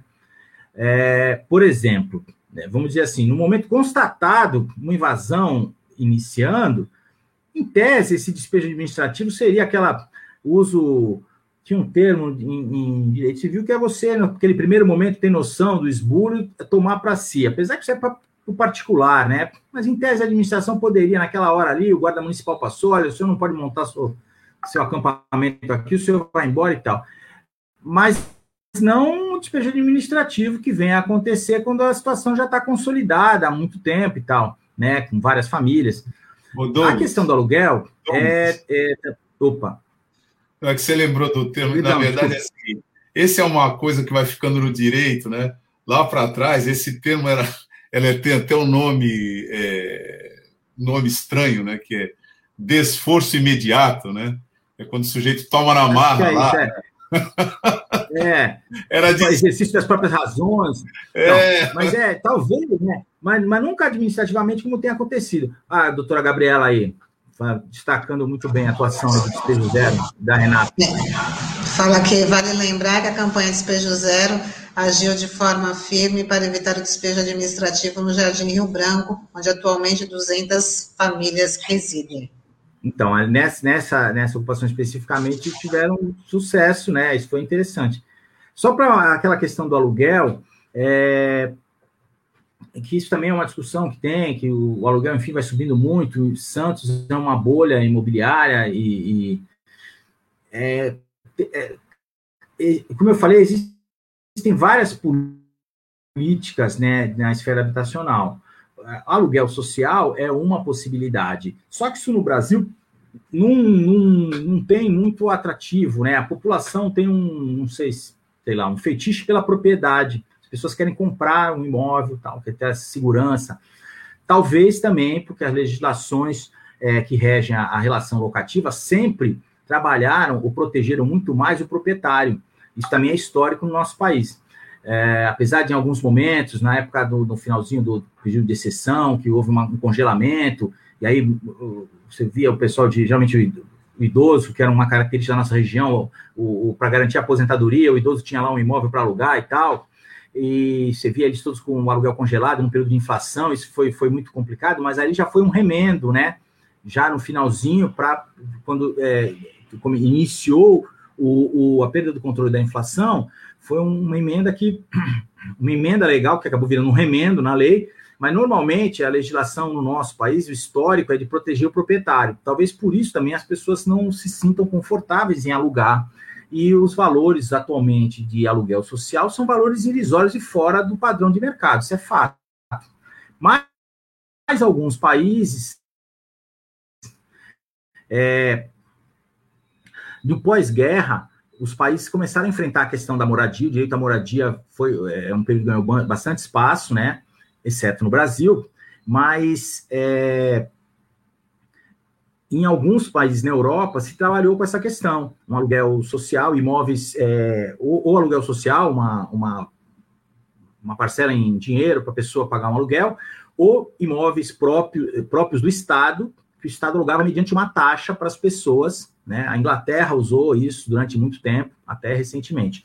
Tem um livro que explica um pouco isso, que eu gosto sempre de citar, que é da Raquel Ronick, A Guerra dos Lugares, Inclusive, ele explica essa financiarização da moradia atual. É, salvo engano, faz um tempo que eu li, posso estar, mas eu acho que na década de 90, o Banco Mundial, em uma reunião, ele delimitou que a moradia era um, um, uma área interessante para investimento, né? E a partir daí começou a haver uma, uma é, digamos assim, fomento né, de legislação que foi afastando os, os estados dessa atuação mais específica. Então, assim, a Europa, por uma. É, fisicamente foi muito afetada na guerra. Então, na época de reconstrução, essa questão da moradia foi trabalhada, mas, como eu disse, cada país desenvolveu uma sua, enfim, as suas políticas. Né? E esses países começaram a sair né, da questão da moradia e deixar é, numa relação privada. E hoje, né, o começo do livro, ela vai contando justamente isso. Você, esses países começam a ter problemas de também é, habitação subnormal, invasões e população, principalmente os idosos, sem condição de se é, de ter uma moradia digna, de ter lugar para ficar. É um livro bastante interessante por tratar essa questão. Os Estados Unidos, pela própria natureza deles, e, e como eles saíram da guerra como uma nação já é, hegemônica financeiramente, eles trabalhavam com financiamentos, né? Então o Estado efetivamente não entrava na questão, porque eles garantiam um financiamento longo tal. Então, naquele período do. É, como é que é? Os anos dourados, na pós-guerra, até 70, assim, você, você os filmes seriados daquela época, todo mundo morava naquela casa bonita, que tinha um jardim na frente, deixava a bicicleta lá na, na, porta, ninguém pegava tal. Se você vê um filme, por exemplo, Vinhas da Ira, que vai tratar da década de 30, você vê a população fugindo da recessão, uma família num carro, atravessando os Estados Unidos, tentando procurar emprego na Califórnia tal.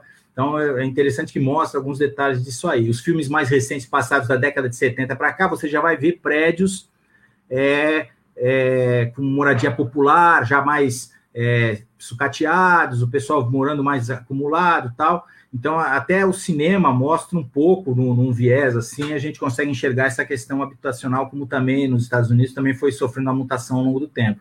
Hoje você tem é, acampamentos, quase que quarteirões inteiros de barraca de, de camping, né, do pessoal morando na rua, em alguns lugares lá.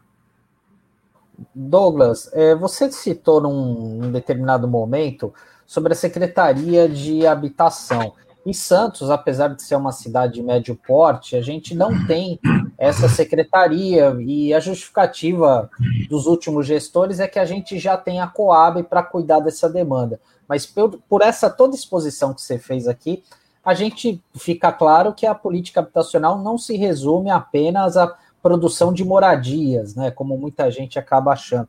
Você acha que é um erro da, da, da Prefeitura de Santos não ter essa secretaria para se dedicar a esse tema? Então, eu acho, assim, é, acho que é um erro, porque você, uma coisa você tem uma companhia, né, uma, uma agência, enfim, agora a secretaria, ela traz para o Estado a elaboração, o desenvolvimento da política, né, e detém orçamento para essa política. Na medida em que eu tenho só uma agência lá, eu vou trabalhar só com o orçamento da Coab ou com os convênios que a Coab formaliza com o CDHU, e isso acaba resumindo a política, né? De uma forma muito, eu acho, limitada e é, pífia, né? Enquanto você poderia trabalhar com né, uma situação mais ampla. A gente está vendo agora um, uma é, essa questão do orçamento, né? Então, se tivesse uma secretaria, teria um orçamento, poderia desenvolver políticas em algumas outras frentes. O governo federal, nessa negociação do orçamento, é, deu um corte em 90% do orçamento para habitação. Nós fizemos uma live há umas duas semanas pelo, pelo pessoal da BJD, né, Associação Brasileira dos Juristas pela Democracia, com o dito, e ele trouxe uma informação muito interessante. Né? Esse corte no orçamento não, não vai cortar nada novo, porque não se faz nada novo desde acho que 2019, nenhum contrato novo. Seriam os contratos Minha Casa Minha Vida que ainda estavam sendo construídos. Então, vai, vai, vai gerar obras abandonadas pelo país. Obras que provavelmente, dependendo do estado, vão ser ocupadas. Então, essa ocupação, como a Gabriela citou agora aqui do Rio Branco, você vai replicar no país inteiro, porque as pessoas que estão na rua vão ocupar o prédio que está lá abandonado, claro, né? Porque a obra vai ficar abandonada. Então, essas questões que, que têm que ser discutidas no âmbito do Estado, né? Aí, aí é, ah, não, mas agora vão emendar o orçamento para garantir recursos, porque os parlamentares vão sofrer pressão das suas bases. Pode ser que isso aconteça. Mas se não tivesse uma, uma um ministério né, para tratar disso, aí é que não tinha o que acontecer. É a mesma situação no município. Vamos dizer que a população tivesse um poder de ressonância tal na, na Câmara, olha, queremos tal projeto. É, você não tem uma secretaria nem para orçamento nisso, né? Fica difícil. Eu acho, assim, uma, uma opção equivocada do município não trabalhar com isso. É, e mostra que, assim, não é realmente uma prioridade, né? Não tem, não tem a política, ou não, enfim, não desenvolveu, não se preocupou com isso, né? É a impressão que eu tenho. Desculpa se eu sou meio, meio grosseiro nisso, mas a impressão que eu tenho é bem básica, assim, não, não tem prioridade, não tem interesse. Né? A gente faz aí, a gente anda, anda a reboque do CDHU no que for possível e tal. Tem aquela questão. É, na verdade, na verdade, Douglas, você acaba aqui, muito pelo contrário, você acaba é, dando um sentido de conjunto né, para essa avaliação que você está fazendo. Um pouquinho antes, a gente falava sobre a questão da política da defesa né, da saúde pública diante da pandemia, e a gente ressaltava, e inclusive o Chico falou disso há pouco tempo, né, que, bom, você tem que ter vacina, você tem que ter distanciamento social, mas você tem que ter também uma política, é, ele, ele ressaltava isso, né? É, a gente, e a gente vem acompanhando isso, né? Você tem que ter os insumos para a linha de frente, porque se faltar você não, não, não, não, não, não adianta você ter vacina, né? Mas você tem que ter a vacina, mas também, ao mesmo tempo, você tem que ter uma cobertura adequada dos leitos hospitalares na linha de frente e tudo isso. E nós estamos assistindo o efeito disso, né? Que é um vai e volta, vai e volta, vai e volta, a gente não sai do lugar. A gente pode traçar um paralelo com isso que você está falando é, na pauta né, da questão da habitação. Porque você acabou de, de, de fazer um, uma importante observação. Olha, tudo bem, a emenda constitucional 95 ela proibiu o governo, é, o Estado, né, na verdade, de investir por 20 anos a preços de 2017, é bom destacar isso, né, na pauta social. Agora, o fato é que você não tem política também. Né? Tem nada. Ter financiamento ou não ter financiamento faz parte de uma política. Então, na verdade, a própria política da habitação, pelo menos o que existia é, por parte do Estado nessa direção, você citou aí Minha Casa Minha Vida, etc., enfim, e outros programas habitacionais. Aliás, Minha Casa Minha Vida estava indo pra, já para a modalidade minha casa comunidade, né? Quer dizer, já. É, então. Tratado, né? Quando ele transforma no Casa Verde e Amarela, eles já eliminaram a faixa 1, que era o que atendia as comunidades, a, o pessoal que ia construir por. por é... Esse, assim, tem muitas críticas ao Minha Casa Minha Vida, é, não é, mas acabou sendo, na hora que você faz uma leitura histórica, a única política nacional habitacional que ela trabalhava, trabalhou é, é, em parceria com os municípios e com os estados, então você conseguiu é, permear e tinha as faixas lá tal. Tinha uma faixa 1 que era voltada justamente para a comunidade, que era justamente essa população de mais baixa renda, com, com, com renda muito baixa e tal. Quando vira Casa Verde e Amarela, essa faixa já foi eliminada. Então, assim, eles incorrem no mesmo erro que se correu lá em 67, 70, quando foi criado o BNH, que ele já não foi, já foi criado e não atendia essa população que estava excluída. E ao longo do tempo, o BNH também é, acabou se deteriorando porque ele migrou, como era, era um produto de um banco, ele migrou para a faixa que podia pagar. E aí ele começou a financiar é, médio e alto padrão. não tenho aqui critérios, não sei o que seria um outro padrão, mas na nossa região aqui, a gente tem exemplos de, de, de, de, de prédios de um padrão significativo que foram construídos no, no final da década de, de 70, 80 e for, foram financiados pelo BNH. Então, assim, ele, ele perdeu o seu, né, o seu foco, e aí a crise do petróleo foi, enfim, foi extinto. E aí você ficou sem política nenhuma. Minha Casa Minha Vida começou a andar, e, enfim. É, como eu falei, você tem bastante críticas, né? É, a maioria delas do pessoal do, do, do campo da, da dita esquerda, é, que tem críticas ao programa, mas acabou sendo um programa nacional e que agora ele foi está sendo minguado, né? Está sendo está é, sangrando aí, vai acabar agora, né? Se cortou no orçamento, acabou. E, e, acabou com essa questão. Se não acabou que não vou fazer contrato novo, ele cortou recurso dos contratos em andamento. Então você vai deixar um campo aí de, de obras inacabadas. Que é, é, é muito importante para quem nos ouve aqui, né? Isso que o Douglas está falando, que ele acabou de é, ressaltar, né? Então, se, se você não tem política, na verdade, e a consequência vai ser essa, né? Vários pontos da cidade você vai ter verdadeiros é, obras, obras abandonadas, canteiros de obras abandonados, né? senão não, não, não, não teriam condições. Douglas, é, a questão vai por muitas vias, né? Atinge a gente por muitas vezes.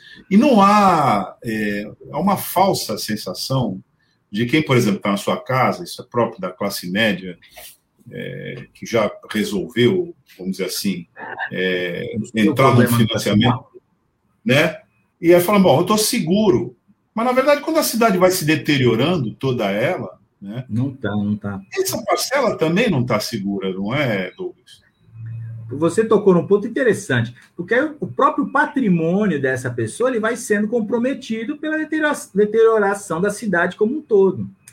E aí a questão é a política. Por quê? Se não tem política habitacional, que é o, que é, é é o nosso exemplo, daqui a pouco nós estamos entrando numa crise, estamos já numa crise é, significativa. Vamos dizer que daqui, sei lá, no próximo governo melhore e aí você tem um reaquecimento na economia e volte a ter emprego, naturalmente vai reduzir essas pessoas que estão na rua. Porque é um pouco do que a gente conversou aí esse período. Né? Então, na medida que a pessoa melhora a renda dela, ela vai buscar no mercado se ela tem condição. É, ou, ou, ou, vai alugar um espaço e vai sair da rua, porque ninguém mora na rua. Você tem, tem também o pessoal da sociologia, da medicina, isso tudo, tem um morador de rua, porque é o andarilho e tal. Mas essas famílias, ninguém mora com a família na rua porque quer. E aí o que acontece? Na hora que esse pessoal some da vista, se não tem uma política, aí deixa para lá, resolver o problema. Então, ah, aqueceu a economia, tem emprego, legal, todo mundo trabalhando, bacana. Ah, então, ó, não tem mais ninguém, pô. Ah, aquela invasão lá, tá lá tanto tempo, deixa, vamos, o tempo resolve isso aí, o juiz tira o pessoal. Então, e aí se não tem política, esquece tudo. Então, é, é, agora, isso tá, vem à tona porque estamos numa recessão absurda, tá aumentando, né? Você sai andando aqui por Santos, dependendo do bairro que você sai, você vai ver famílias inteiras na rua, né? Aumentou muito a quantidade de pessoas nas marquises, aumentou imensamente a quantidade de pessoa pedindo dinheiro, pessoa querendo te vender uma balinha, um negocinho qualquer, se você não quer comprar, ele te pede um dinheiro, pessoas às vezes até é, com uma roupa melhorzinha, que talvez nem seja uma pessoa que esteja morando na rua, mas está precisando ali, enfim, se virar. Isso começa a ficar gritante nos nossos olhos por conta dessa recessão. Se tiver uma, né, voltar a aquecer a economia, essas pessoas vão sumir da nossa vista, né? Elas vão arrumar a vida delas. E aí, se não tem política, fica de novo para a próxima crise, próxima recessão.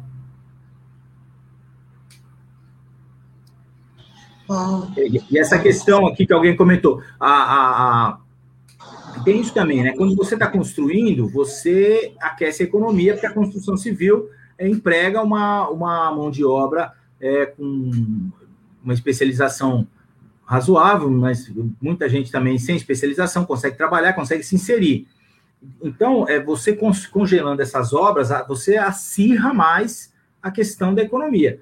Que para mim não é surpresa, porque eu estou vendo o governo tomar várias medidas para acirrar a questão econômica. Parece que é uma questão proposital, mas tudo bem.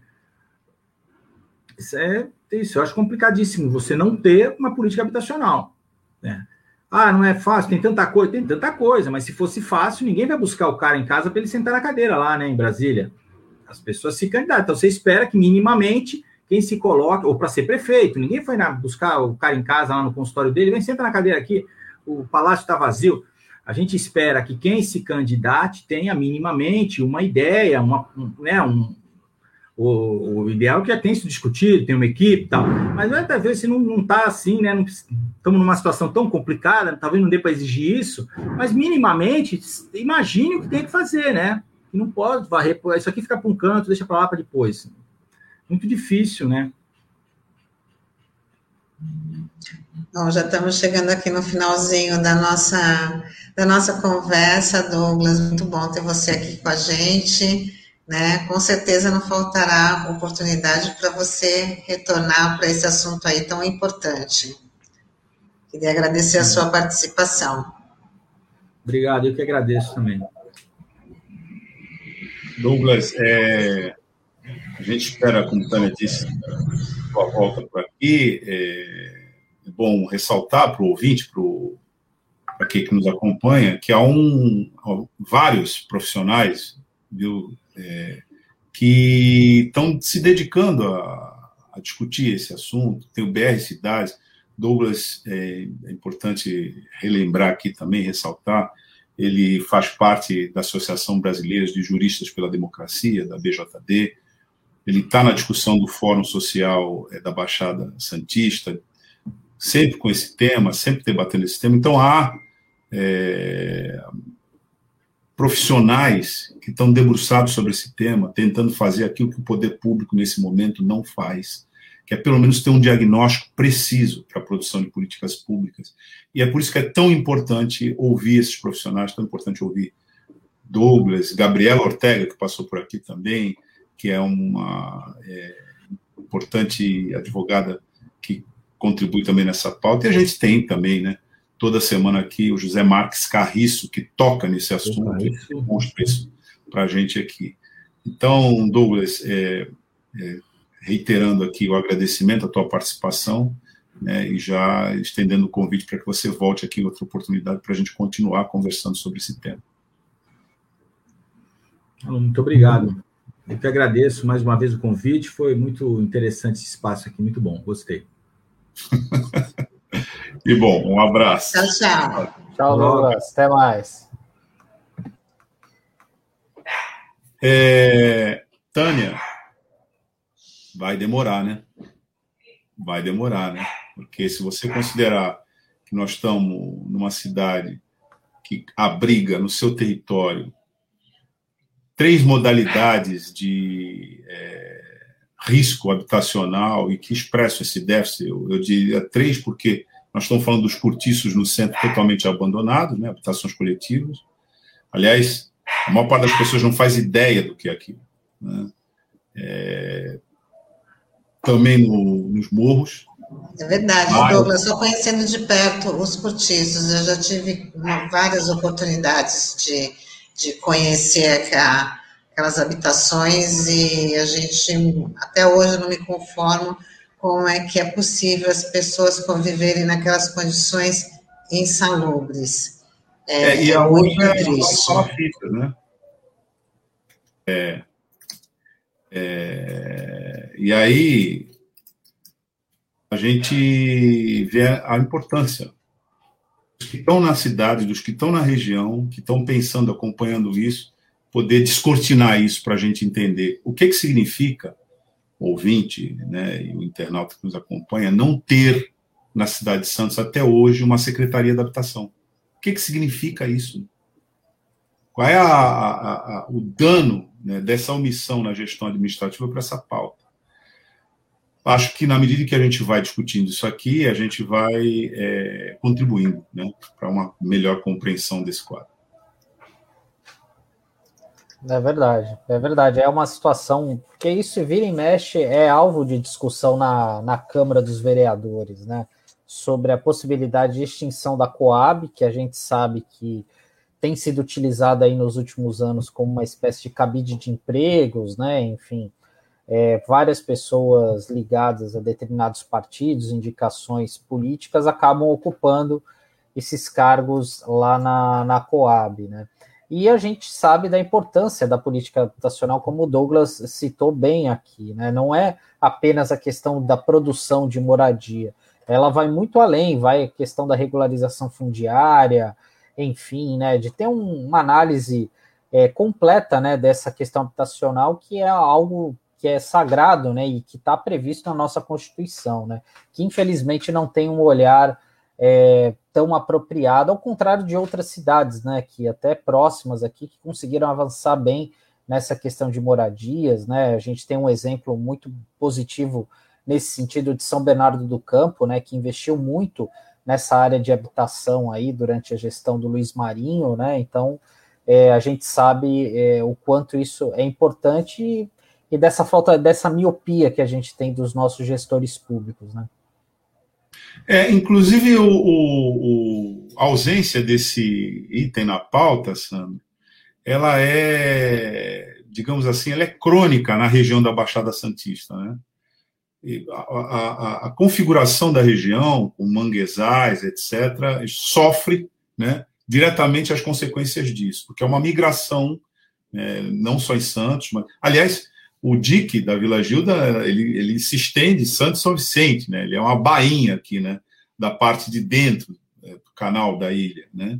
E, mas também você tem é, problemas é, semelhantes, né? Em toda, em toda a Baixada, que é uma região muito marcada pela pobreza, né? É, aliás, indo para o sul do estado, você tem a região mais pobre do, do estado de São Paulo, é aqui, né? A partir daqui, indo para o sul, que começa. E, bom, se você fala em pobreza, você está falando em déficit habitacional, evidente.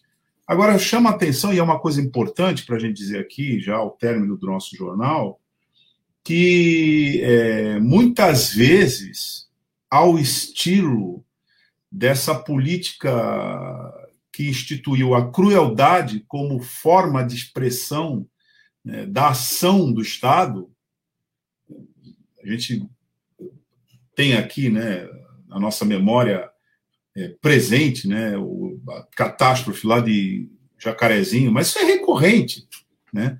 Quando você transforma, traz isso para a pauta ambiental, você tem a tradução disso no higienismo, porque as pessoas pensam que pura e simplesmente expulsando, se possível, na base da violência, os moradores de rua, é, para que eles não atrapalhem a paisagem, para que eles não poluam né, o ambiente urbano, porque é assim que, ele, que, que é tratado.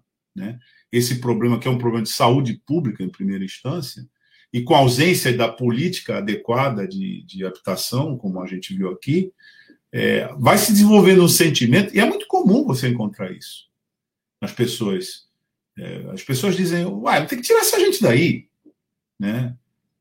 Principalmente os comerciantes que ficam com os moradores de rua embaixo das suas marquises, etc. Então, é um problema bem complexo que o Douglas no, nos ajuda aqui a, a. Que acho que o termo é esse, né, Sandro, Tânia? Decifrar, né? Porque não é o que você está vendo. Para você decifrar isso, você tem que fazer um esforço para enxergar muitas coisas que você não está vendo, né? Que resultam naquilo. E mas a gente eh, coloca isso aqui porque há um sentimento, e esse sentimento é estimulado pelo poder público, de que, bom, a, a solução para isso é ser higienista. É pegar uma Kombi, se não der uma Kombi, um caminhão, se não der um caminhão, pegar um ônibus, se não, não der um ônibus, pegar um trem, enfiar todo mundo dentro e mandar para bem longe daqui.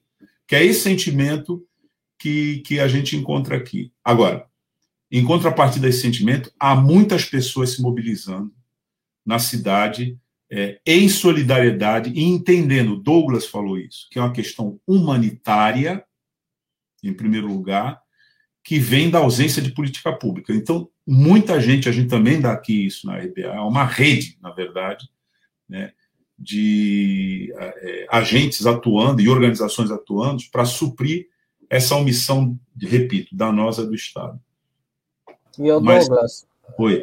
É, não, é só para complementar aqui da, da minha parte, essa também é, é uma essa lógica da habitação é muito complicada pela questão é do lucro, né, da, das empresas, né, das construtoras. Eu lembro que uma certa vez eu fiz uma reportagem sobre a questão do Minha Casa Minha Vida e o que me intrigava era porque construtoras locais não, não tinham interesse em investir no Minha Casa Minha Vida. Normalmente eram empresas da Grande São Paulo até do interior. E aí, conversando é, informalmente com alguns diretores aqui do, do Secov, né, que é o Sindicato da Habitação Patronal, e eles falavam assim, ah, Sandro, o pessoal não, não investe aqui, não tem interesse no Minha Casa Minha Vida, porque a, a, a taxa de retorno é muito pequena, o lucro é muito pequeno. Eu falei, é, mas quanto que seria isso? Eu falei, olha, no Minha Casa Minha Vida, se você não errar nada, tiver tudo certinho, você consegue lucrar 10%. Aí eu, dentro da minha inocência, né, obviamente não é o meu meu métier, né? Eu falo, olha, mas é, é, eu Coisa falei, pra caramba. É, pois é, mas no empreendimento normal, assim, vai, num empreendimento, por exemplo, aqui no Gonzaga, no Embaré, né, que virou uma febre, né, Ponta da Praia, quanto que é a taxa de lucro? Eu falei, bom, aí a taxa de lucro é de 30% a 40% por unidade. Então, isso ajuda a explicar um pouco também dessa, dessa dificuldade, né, para a gente resolver essa questão habitacional, né.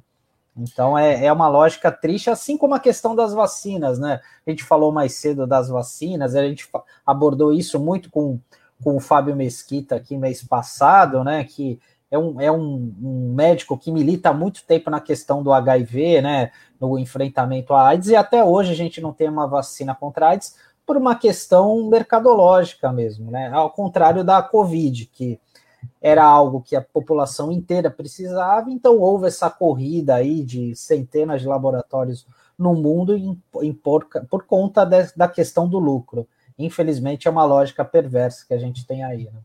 E Sandro, é, a gente deve, acho que pautar um dia aqui no nosso Manhã Brasil Atual Litoral uh, um outro enigma para a gente ver se alguém ajuda a gente a decifrar imóveis de alto luxo, vários, na cidade, vazios. Então você tem uma construção, muitas vezes, é, gigantesca, uma construção que você é, precisa inclinar muito a cabeça para você ver onde ela termina, né? mas você vê essas construções vazias. Em, em primeiro lugar, é assim: são construções de alto padrão, altíssimo padrão, é, que quem mora nelas, se você olha a cidade e as atividades econômicas da cidade, você fica, é natural que você se pergunte, mas onde trabalham essas pessoas que moram aqui, já que está tendo uma de, decadência econômica de toda a região, é só olhar que é a COSIP, é só olhar como está o do Porto aqui em Santos, enfim, é só olhar a ausência é, eu, pelo menos, cresci numa cidade que tinha muitos trabalhadores, muitos trabalhadores. Eu sou criado, né, no bairro do Marapé, né, com muito orgulho. Aí, ali naquele bairro era um bairro de trabalhadores, né, famílias, muitas famílias como a minha, né, que os pais né, tiravam o sustento do cais do porto. Era uma situação é, em que é, esses bairros, hoje já não é mais um bairro de trabalhador, é um bairro de classe média, é, que o perfil completamente mudou completamente. E o, e o Carriço fala da periferização da região, né? esse movimento. Mas é um enigma, Sandro. Você constrói essas, é, esses grandes prédios, mas. Essas torres, né, Douglas? Essas Verdadeiras torres, torres né? Então, então, acho que alguém poderia nos explicar, né, Tânia? É, o que passa, né? Que eu acho que elas até comprometem a qualidade de vida da cidade. Eu defendo que deva haver no plano diretor um limite para para a construção desses grandes edifícios, porque mais tarde nós vamos pagar uma fatura muito alta, porque com esse monte de torres no, na cidade, nada contra aí a construção de moradias, mas nesse sentido de construir para não ser ocupado, na verdade, para um outro padrão de vida, né? E elas acabam comprometendo aí os corredores de ventilação. Você, quando chega no verão, você vê aquele, aquele caldeirão né? Porque não passa vento, aí você está até na praia mesmo, você sente aquele calor intenso, porque tem é, esse, esses verdadeiros muros, essas paredes que impedem ali a circulação do vento. Então, eu acho que, é, além de não estarem ocupados, além de não se pensar em dar moradia realmente, não em dar, como falou o Douglas, né? Em proporcionar moradias realmente para quem precisa, você com esse, é, com com essa ganância, né, esse mercado, com essa ganância, acaba comprometendo a qualidade de vida da cidade também. Né? É, e, o Douglas falou de que, das coisas que não funcionam, eu acho que isso foi muito importante. Primeiro, a Secretaria de Habitação, que não existe, depois ele disse que o Conselho Municipal de Habitação está sem, sem se reunir. Né? Informações que ele deu aqui, que o ouvinte, é, internauta, é, podem levar em consideração, pelo menos naquele naquela rubrica das possíveis causas né, desses desajustes no plano da política habitacional e urbana, né, de organização urbana da nossa cidade. E aí, para encerrar também, como o Sandro gosta de falar, para encerrar aqui da minha parte, né, é, eu, eu quero aqui entregar uns comentários que o Taigo está fazendo no chat aqui. então, ele está dizendo é, que viu o neoliberalismo é, e ele, ele disse: se fosse ver essa situação no Guarujá, é, é, é, é pior, né? Mas eu, eu também chamei isso porque ele falou a propósito de, do bairro, que eu faço questão de ressaltar, né, onde fui criado, onde vi um, as coisas do mundo pelo, pela primeira vez, né? É, ah, bairro... vou me manifestar também, porque eu também fui criada no Marapé. Dá licença, né? Eu estamos juntos. Eu, é, estamos eu... juntos nessa. Eu também, Vamos como juntos. diz a, tem a cria da maré, eu sou cria do Marapé. Então, é isso aí. E, eu sou e o nascimento que... da União Imperial, né? Então, é, é um é, bairro é que eu também tenho muito carinho. Então, verde, vamos junto. Coisas importantes ter lá, mas sou do tempo em que é, o playground das crianças do Marapé, aquele morro que tem ali, a gente brincava, era ali mesmo, era muito legal. E aí eu, eu falei isso porque o Taigo disse, é, eu tenho grandes amigos no Marapé.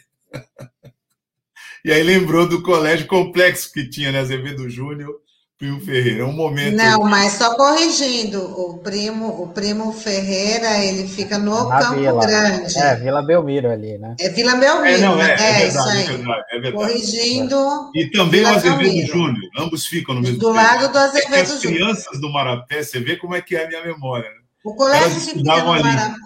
O colégio que ficava no Marapé, não tenho certeza se tem até hoje, era o Brás Cubas.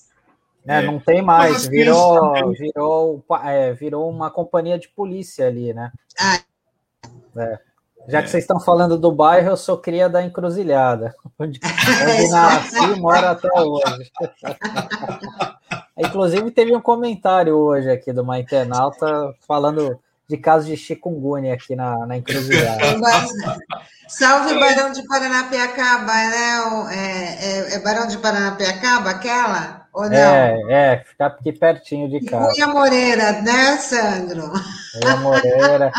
Olha, e, e, esse foi um dos maiores absurdos, porque, assim, vocês devem se recordar que no início dos anos 2000 se instalou a Universal aqui, a Igreja Universal do Reino de Deus, na Ana Costa, quase em frente ao oeste. E ali é encruzilhada. E começou um movimento aqui no bairro, vocês devem se lembrar, para mudar o nome do bairro. Lembra. colocar o nome de. Como é que era? Ah, agora João Otávio, porque ele era o dono das terras daqui, enfim. E a encruzilhada não tem nada a ver com questão religiosa, mas na verdade é só uma curiosidade histórica, na verdade é o cruzamento do antigo caminho do mar com o, do, com o novo. O antigo, que era feito ali pela Rua da Constituição, né? E o novo seria a Conselheiro Nébias, né? Então, por isso que havia o cruzamento dessas, dessas vias ali, né? Enfim, é, então por isso que é o nome encruzilhada, né? Então é uma curiosidade histórica aí e a gente tem que valorizar é, aqui coisas importantes, né? Para que é o mundo não começou ontem, né? Como eu, um dos meus editores falava, né? Olha, Sandro, eu... vamos dizer que tem a melhor padaria de Santos, tá? Você mora no bairro que tem a melhor padaria de Santos, então... Ao ouvinte, ao ouvinte, né? E ao internal. Nada disso estava programado, começou com uma provocação. Inclusive, o é meu socorro, o, o, o, o, o TAG está dizendo assim: exato, Douglas, as crianças e adolescentes do Marapé estudam no Primo e no Azevedo Júnior. É uma coisa tão é, natural para mim que você vê como é a minha memória. É... Na verdade, a gente anexou. Foi uma anexação das crianças e adolescentes do Marapé desses colégios que estavam ali no, no, no, no, Campo Grande, que estão ali no Campo Grande. Mas é isso, Bom, gente. É, é... Depois desse programa Raízes, né? Vamos. Falamos de cidade. Né? Raízes da infância. A gente é. vai encerrar aqui nosso manhã RBA Litoral e amanhã a gente continua essa conversa. Cada um vai lembrando um pouquinho aí da, né, da sua origem. uma editoria. As origens. e a gente origens. vai. E o ouvinte internauta. RBA Litoral. E o ouvinte internauta também pode mandar aí para a gente qual é o seu bairro, qual é a característica do seu bairro, né? A gente aqui está falando que Dado Sandro tem a melhor, para mim, a melhor padaria que tem na cidade. E também do Marapé, que tem um bairro que eu tenho muitas saudades, né? Então, pode mandar aí o seu, seu recado. E lembrando que daqui a pouco tem o Olavo. Ô, Tânia, eu fui um marapeste, né? As crianças do, do bairro. Ele era... Olha aí o Douglas se revelando. A marapeste. As crianças ali eram endiabradas, né? Brincar ali. Exatamente. É isso aí. É... Bom, então lembrando aí para o nosso ouvinte internauta que daqui a pouquinho tem o Olavo Dada com o Som da Praia, às duas da tarde tem o Marcos Canduta com a tarde RBA. Essa entrevista que você viu com o Douglas Mateus, ela vai ser reprisada às 19 horas no nosso DAIO, mas pode compartilhar, pode assistir a hora que você quiser, que vai estar disponível aí nas nossas plataformas digitais. E amanhã a gente está de volta com mais uma edição do Manhã RBA Litoral. Muito obrigada, reforçando aí mais um, um bom dia para os enfermeiros e enfermeiras, que continue com essa força, né, que a gente fica desse lado torcendo aí por esse trabalho aí tão, tão, tão necessário, né, neste, neste momento. Então, beijo a todos e até amanhã. Tchau. Tchau, tchau pessoal. Até amanhã. A Rádio Brasil Atual Litoral é uma realização da Fundação Setaporte, apoio cultural do Sindicato Setaporte.